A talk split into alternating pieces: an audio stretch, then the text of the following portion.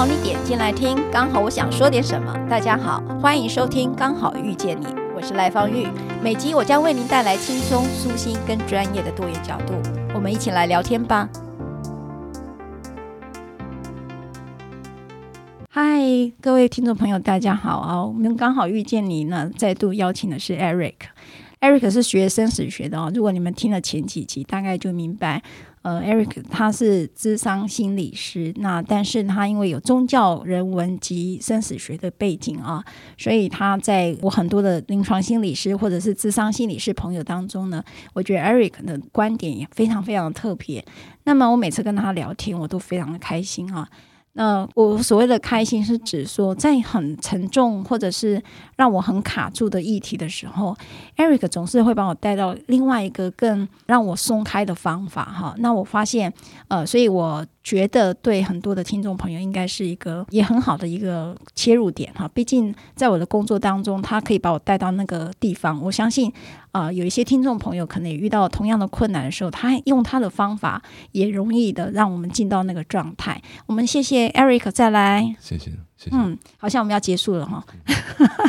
呃，是这样的哦，就是其实呃，我们一直提到，不知道是疫情的原因还是特别的因素哈，好像呃。今年度特别跟生死好是很有关联性的哦。那么这个生死的议题不是只有病毒而已，而是来自于身体上的病毒之外，也有心理的病毒哈，让很多的死亡事件一直在我们旁边出现哈。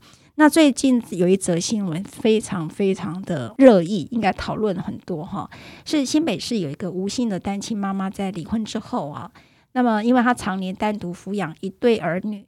那因为工作不是那么稳定，就罹患了忧郁症哦。那么跟哥哥跟嫂嫂也发生了冲突，所以他有可能是因为生活压力太大哈。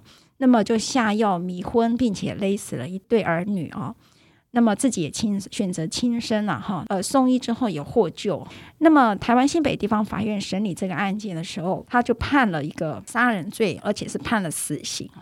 那这篇呃这则新闻出来的时候，他的辩护律师，也就是这位女子的辩护律师呢，就特地在他的这个脸书上就声明哈。那他有提到几个控诉啊，最大的控诉是说，呃，一个单亲妈妈，她说她七年单独带小孩，然后二十四小时都在工作，呃，在照顾着他们哦。他说几乎是一个没有喘息的状况。那么这个整个社会福利系统并没有呃照顾到他。那么为什么反而这个法院判决都没有斟酌到这种其情可悯？哈，我们法律上称之为呃其情可悯啦。那么却判下死刑，认为他没有教化的可能，认为他是一个反社会人格。那这个妇女团体也出来声明，认为对单亲母亲并没有看到他的困境。那么做了这样的一个死刑判决，他认为这个法院判决似乎是很多可疑的地方哈。好，那 Eric，我想请教，其实呃，当然这则新闻呃，我们没有看到判决书哈。那么它真正的背景是不是嗯，到底是只是片段呢，还是全部，我们都不知道。可是确实在我们的工作当中也遇到了这种妻子呃自杀事件哈。那我们也可能称之为杀子自杀事件哈。为什么一个母亲她在离婚之后，呃，当然是单亲。我坦白讲，这真的很辛苦哈。那为什么会带着孩子去自杀？那应该是讲说，其实你看不到他平常对这个孩子有任何的儿虐的状态。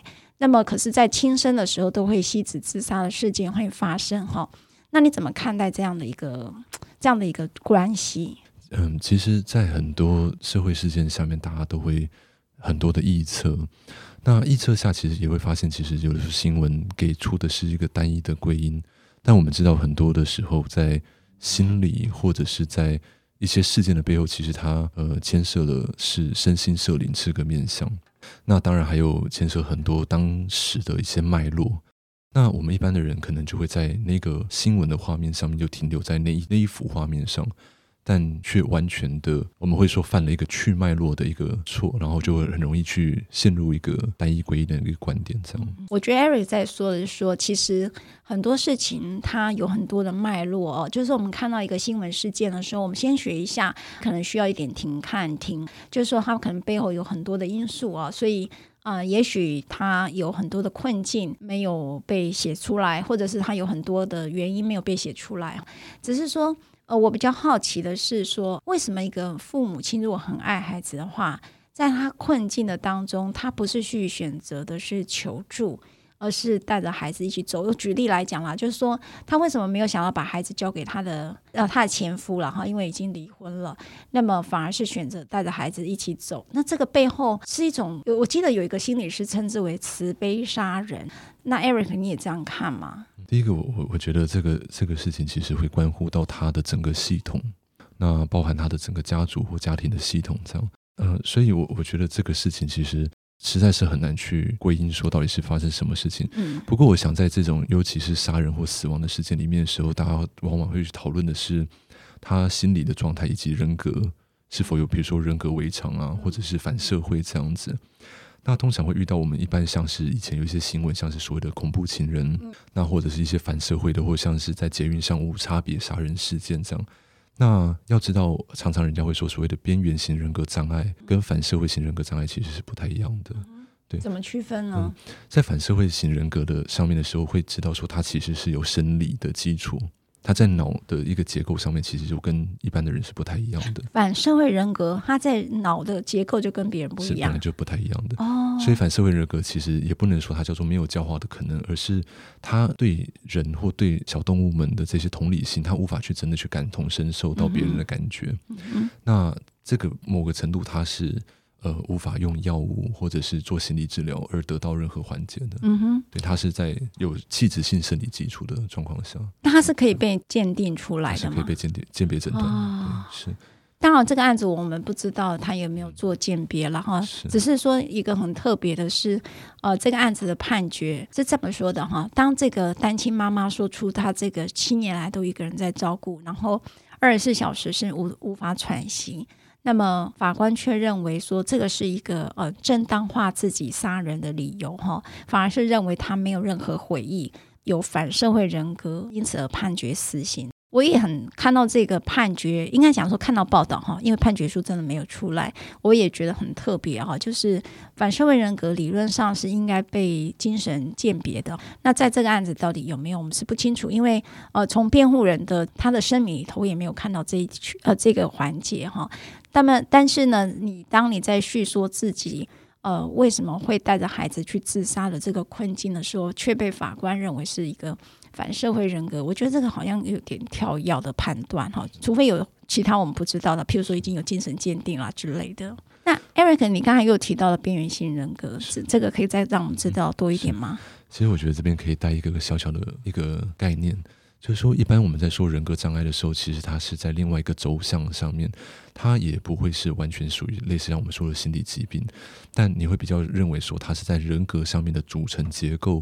有一些结构本身没有被组织好，嗯，那所以我们会说它其实不是坏掉，嗯、而是还没长好嗯的状况。嗯、那人格障碍其实会跟依附关系，所谓的母婴关系有很直接的关联，这样子。嗯、对，那所谓边缘型人格障碍，如果大家很难想象所谓什么叫边缘型，嗯，那边缘型真正的定义是游走在四个不同的状态上面。嗯、那第一个，它会是在忧郁的状态；嗯、第二个是所谓的精神官能症。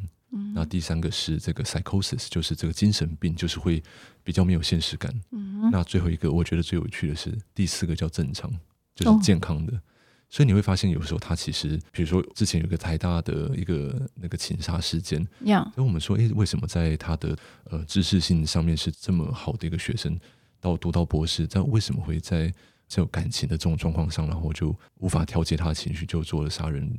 的事件这样子，那我们会说，其实就有点像我们所谓的左脑跟右脑。嗯、他的左脑的这个理性认知是很棒的，就是他的这个呃能力是没问题的，但他右脑的情绪调节系统却还没有。足以去承载他面对压力的一个支持系统。嗯哼，这个我也我我知道那个 Eric 在讲哪个案子，我其实也蛮好奇，那是一个恐怖情人的事件，也就是他左大脑，也就是我们知道的这个可能是学霸啦或社会社会精英，那么他们有很多的逻辑性，可是，在右大脑的发展上，到底为什么没有长好？是因为这一路我们都用学业啊来成长，反而是压抑了你的右大脑，包包括情感的表达啦，那对情绪的调节，因为他可能没有这个机会，跟他那个历程是不够的，所以是不是也就是 Eric 所说的这个情形下，就是他还没长好，而不是说他有障碍，是这个这样的一个是是。其实你如果我们常常在讲人格障碍，好像在骂人嘛，我、嗯、觉得很像是人人那个人格有问题，但实际上你如果去想象一个比喻，就就是你有看过蝌蚪，嗯，要变成青蛙的过程中，嗯、然后它有一个过渡期，还会有一节小尾巴在那个青蛙的。有有有。人格障碍就是那节小尾巴。哦。对，所以叫做人格成长的残疾。残疾。残疾。对。哦，所以他其实还是会在进步的。他是会在进步的。那我要等什么时候他才会进步？OK。那很多的时候，人格障碍其实有一个很大的关键，叫做玩不够。玩不够，玩不够，所以我们小孩子如果在假设在玩一些沙子啊，或一些很脏的东西，大人一定会说啊，天哪，死小孩在玩什么这样？嗯、但是实际上你会发现，人在触摸跟感觉这种流动性的东西的时候，他特别的可能会特别的舒服，嗯，那他会去刺激到他的这种所谓的感觉神经这个地方的脑区，这样，嗯、那其实感觉相关的脑区就跟关系性的或调节性的功能是直接相关的。所以那个就叫做感觉统合，很多好像坊间都有在做这样的一个课程。所以，Eric，你意思是说玩不够，其实是一个我们对于右大脑发展里头，可能就是一个玩不够的过程。所以我们应该鼓励孩子多让他玩玩那种沙子啦，感受性的流感受性流动性的。那有些小朋友经常哎，那个沙子就会开始好像摸刺刺的，有没有？还踩那个草的时候，他会怕。怕草。那是什么原因？那个其实因为小孩子的感觉很神经很敏感，那他对于一些他没有办法去认知的东西，他其实会觉得过度的恐惧。那一个孩子如果无法对这个经验敞开，其实也跟父母如何去面对呃全新的经验，或者是比如说孩子想要探索的时候，父母阻止。嗯哼，嗯哼。那或者是说他在感觉到一种比较莫异跟怪异的，比如说草的感觉的时候，父母他们可能要么是中断了他的经验。要么是呃直接截断就把他抱走，然后哭闹就抱走，而父母没有真的去支持说，诶，那我们再猜猜看，我跟你说那是什么？那父母应该有一个能力去猜猜看孩子怎么了，那把他的情绪消化成语言，然后塞回去给孩子，让孩子能够用语言表达说啊，妈妈，我觉得不太舒服。所以等于说，这时候你要去引导他说出他这时候的情绪。跟感受，然后你用语言的方式去协助他，你是不是对这个刺刺的觉得害怕？让他去描述说：“哦，你现在是处在一个可能是害怕，或者可能是担心，他可能觉得次次的可能会让自己受伤。”所以反而是说，孩子在做一个比较陌生的一个探索的时候，中断这件事情是可惜的。好，因为他是一个孩子正在告诉你他在经历这个探索了，那。当然，刚才回到刚才 Eric 在讲哈，我我们先姑且不论那个刚才那个报道里头的反社会人格，它到底是不是哈？因为那是法院还在上诉，但是我们也借由这个新闻来讨论，到底在教养当中有哪一些我们想要让，譬如说他是边缘性人格，其实他就是刚才讲的那个蝌蚪的那个尾巴和那个残疾，如果让让他再往前进化。那这个时候，也就是在我们的养育过程当中，特别要注意的是，探索这件事情对一个人的完整性是重要的，是，是不是？是我们常常会说，其实你们会看到说，在华人世界，那个中国的有一个心理的一个专家，那个学者武志红，那他曾经写过一个叫《巨婴国》的一本书。哦，有这个我记得。他说，这中国人都在找妈妈。嗯嗯。那另外一个研究也说，他们中国人或者是华人倾向于把孩子婴儿化。嗯，就是好像我们所谓的一百岁的妈妈会担心八十岁的孩子，嗯，那好像到很老都还在叫乳名这种感觉，嗯，嗯对对。对，没错。那所以你会知道说，其实华人中还有一个很很令人困难的地方，就是说他们有时候会讲话会是用一种模糊性的语言，嗯、或者模棱两可，或者是双重意涵的一些语言这样。他说：“哦，你你可以试试看啊，没有关系啊。嗯”嗯，那所以是是还是不是？嗯，嗯哦，对，就是那个秩序矛盾的、模糊的。模糊的 OK，对。那这样的状况上的时候，孩子会发现他很困难去做他自己。嗯哼，对。那困难做他自己的意思就是说，他发现他进入跟人的关系，比如跟父母的关系，他会被吞没。嗯哼，嗯那但他离开他想做自己的时候，却会觉得很 guilty，嗯哼，很很有罪恶感这样子。嗯所以我们会说，其实有一个很大的关键，就是父母让孩子叫做过早承担了大人的责任。嗯哼，哦，所以很小的时候就教他说：“哦，你要成熟，哦，你不要哭，一个男孩子不要哭啊！你怎么还在玩这个东西？啊，你应该要照顾弟弟妹妹。”那过早承担大人的责任的时候，就像我刚刚说的，没有玩够。嗯，他长大自然而然在事项上他做得很好，问题解决能力很好。嗯，但发生问题的时候，他无法真的去调节他的情绪。OK，所以他是一个两个完全不同端的哈，就是他过他过早的去承受了大人的责任的时候，他左大脑发展的很快，因为他解决问题。对吧？哈，那他右大脑的那个他想要去探索的那个感受、情绪的部分，反而是因为华人经常因为家教啦，怕别人觉得指指点点啦，很容易去中断掉这个孩子这样的一个右大脑的发展。所以这时候我们明白了一个，就是说在做探索的能力上面，反而是我们父母要多一点给他们机会，应该是机会，对不对？哈，而不要不一定要去上补习班嘛，哈，其实就在他探索过程当中去找那个。的机会就好了。其实我我曾经看过一个报道说，那个父母为了孩子的成长，他们他们说，其实一个孩子，如果你能够让他去旅游，嗯，基本上他能够得到很多我们在学校得不到的东西。比如说，第一个，他能够对于差异性是能够接受的。OK，那也就也就很像我们所谓的、嗯、呃，对经验是开放的。嗯哼。那第二个东西，他的适应力会变得很强。嗯哼。哦，现在是冷的啊，是热的，是下雪，他都能够去承受。嗯哼。OK。第三个是他能够对美感有完全不一样的的感觉，嗯哼，对，然后对，大概大概是这些这些向度这样，嗯哼，所以我们才会说华人其实不太让孩子说他们真正的感觉，对，一个一个结论叫做说，一有一个研究的结论说，他们发现华人的父母求和不求亲，求和哪个和？和平。哦，求和不求亲，对，所以你台面上我是爸爸，你闭嘴，你不要跟爸爸吵就没事了。啊。对，但是他没有真的发展实质的关系的意涵。嗯，那真的关系意涵是，哎，那你怎么了？嗯，你怎么想的啊？原来你这样想，有没有可能这样想呢？啊，那我是怎么想的？嗯哼，那所以这个东西在人格障碍的一个很重要的治疗法的一个、嗯、一个理论里面叫心智化。嗯哼，mentalization 心智化。嗯哼，心智化的意思就是我知道，你知道，你知道，我知道。就是 等一下，你再讲。你知道，我知道，我知道，你知道。没错，这很绕舌。对，用英文说就是 I know that you know that you know that I know。OK。那简单说就是同理心，就是我知道你怎么了，那我也知道你知道我怎么了。嗯，OK。但这个过程其实你会看，就很像一个父母，他们能够去猜到孩子还不会讲话的时候，说：“哎。”在这边哭是不是因为小屁屁湿啦？嗯，是不是因为一个人站太久啦？是不是肚子饿啦？嗯、哦，原来不是，原来是想玩太无聊了。哦，妈妈就猜猜看。嗯，所以这个能力在心理学上叫 alpha function，就是母亲猜猜看的能力。母亲猜猜看的能力，就是孩子还不会讲话，还不会讲话，然后猜对了他，他孩子就给你一些回应，会回馈，对，回馈、回馈。那下次你就可以把这个东西消化。把他的情绪完全消化掉，就是讲不清楚的情绪，消化成语言说啊，原来你现在站在这边很累了。哦，那孩子下次就只会跟妈妈说：“妈妈，我累了。” OK，他就不需要再用情绪来做这样的反应。所以其实这个不只是孩子还能不能够用语言来表达，其实从小到大，孩子可能都是需要父母亲来做这个引导的，引导他把他现在的感受给说出来，那就是妈妈猜猜看，或者爸爸猜猜看。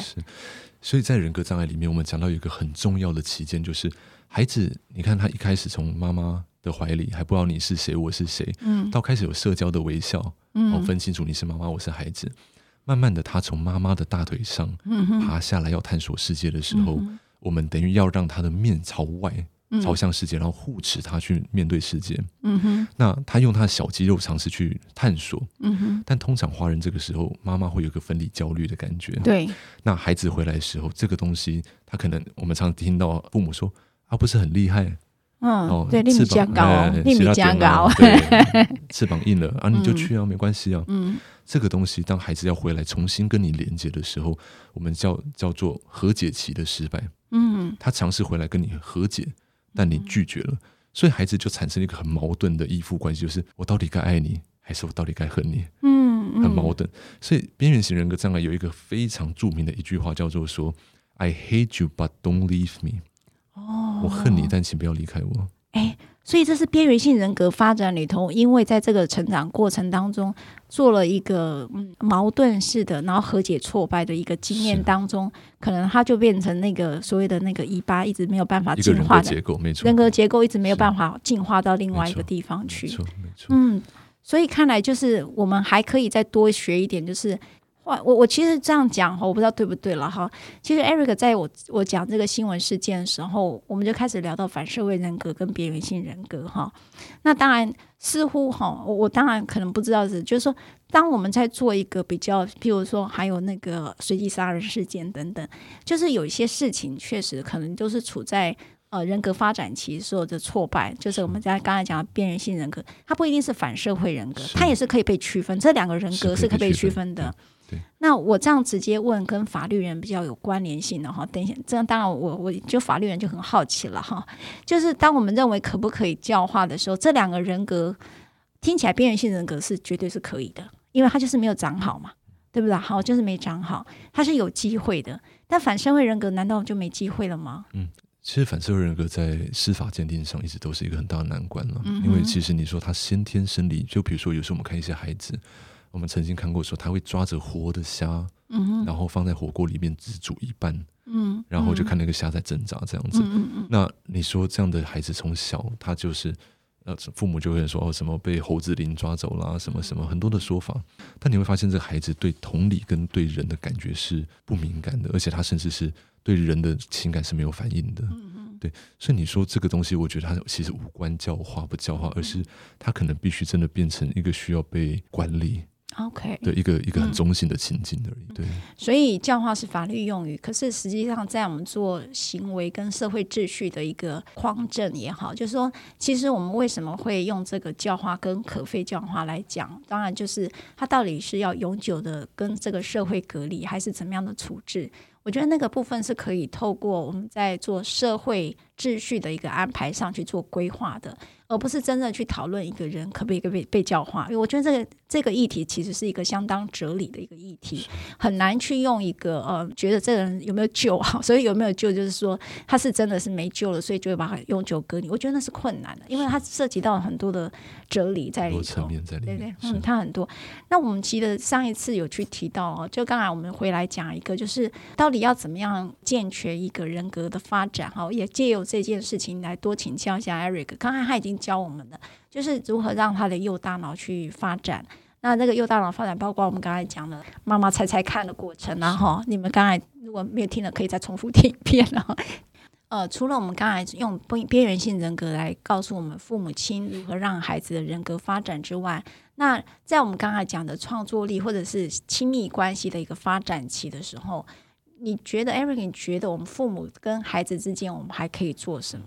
其实我觉得这边有一个很可爱的一个故事，跟大家讲完之后，我觉得大家其实就可以对这所谓的边缘人格或者是教养孩子有一个很可爱的见解。今天如果有个孩子去厕所，然后挖了一坨大便，然后跟你说：“哎，妈妈，你看蛋糕。”哎，那这个时候华人的父母通常会怎么样？会像我这样笑出来，然后对，啊，很可爱，没有啦，其实我也没有觉得很可爱啦。所以有的父母可能说：“哎呀，脏死了，高兴啊，怎么这样子？”哎，那个赶快出来啦 之类的。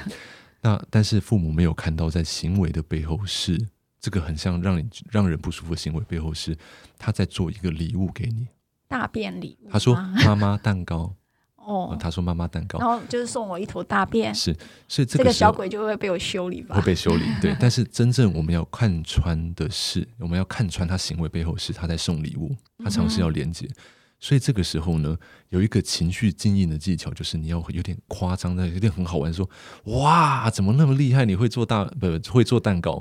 他真的去弄了怎么办？然后放到你桌上，你真的会把它 K 了？是。那这个哇之后是让孩子知道。我知道妈妈知道我在送礼物了哦，对，所以妈妈已经知道了。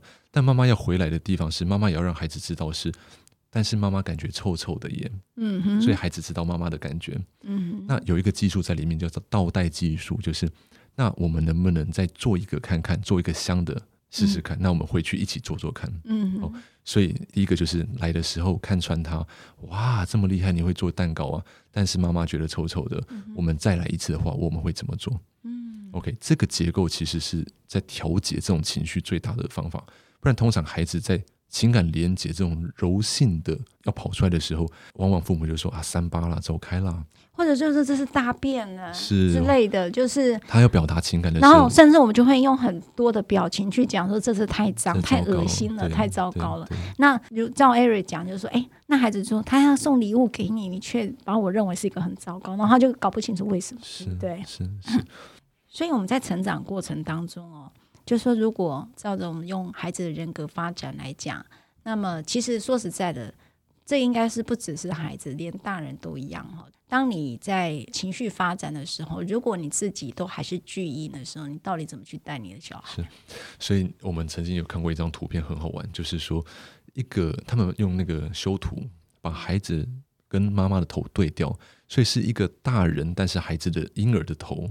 抱着一个小 baby，但是是大人的脸，嗯，嗯，所以我们常会发现父母其实呃没有这么成熟的的状况。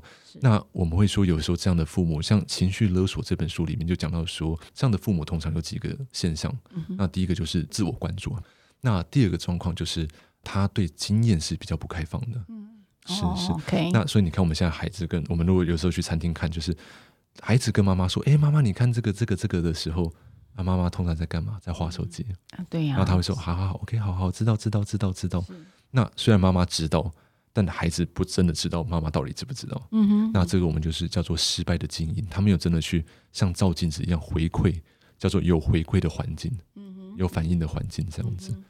所以你看哦，不知道该怎么样说嘛哈，就是说。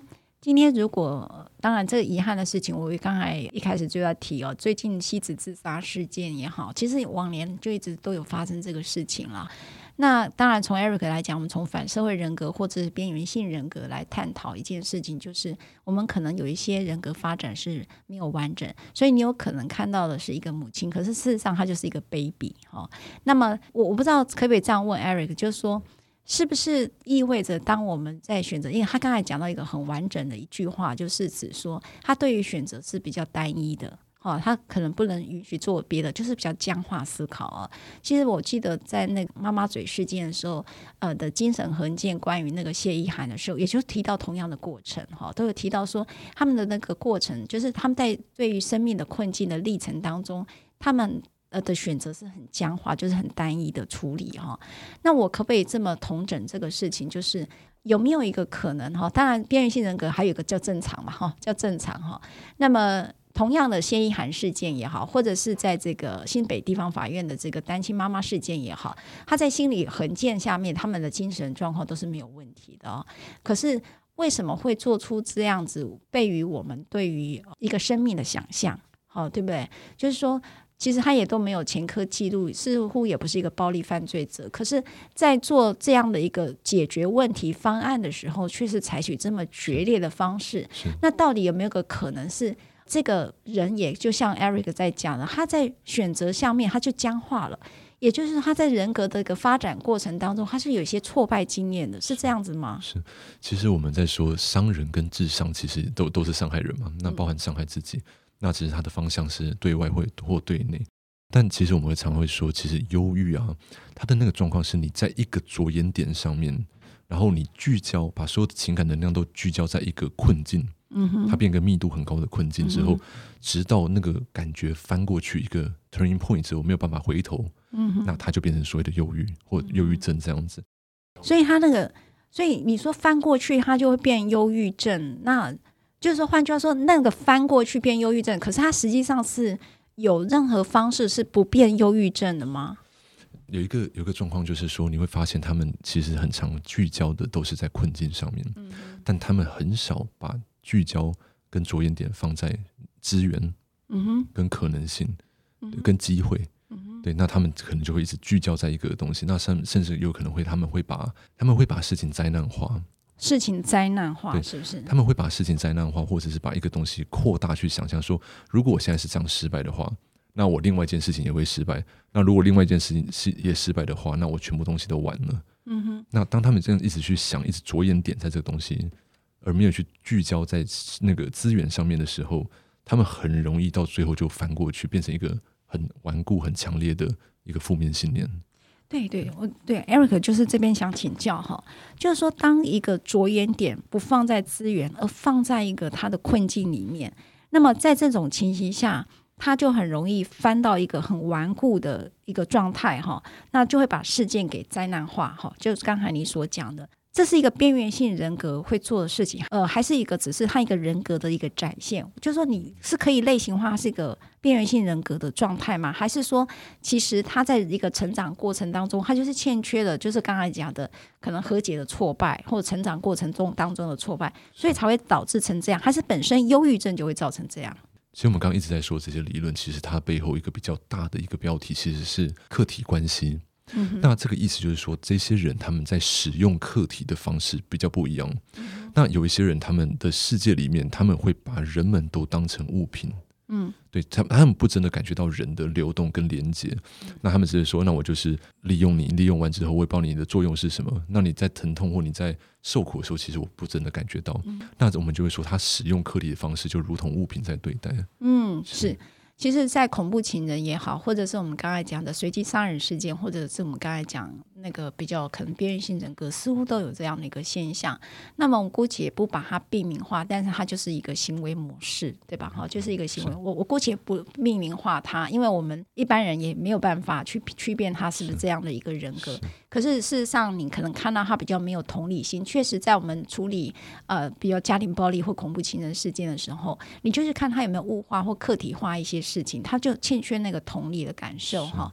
这个大概是我们比较能够理解的。所以在很多的悲剧事件当中，你会看到说，哎，为什么他会这么做？很可能他应该讲说，这个状态发生了哈。嗯那么要如何避免？我觉得那个也是一个从小的一个培育哈，就是我们左大脑跟右大脑，然后再怎么去统整它，或者是你的大脑的平衡术是怎么做的。那么因此，我们可能有时候试着去让自己或者你的孩子都去学着做探索。那在最后一个时间里面，Eric 想要在这个事情上留给我们听众朋友一句什么样的话呢？其实有时候我觉得很多的新闻，你如果去看报道的“岛”那个字啊。他会说是在道上面有分寸，嗯，嗯，叫岛嘛。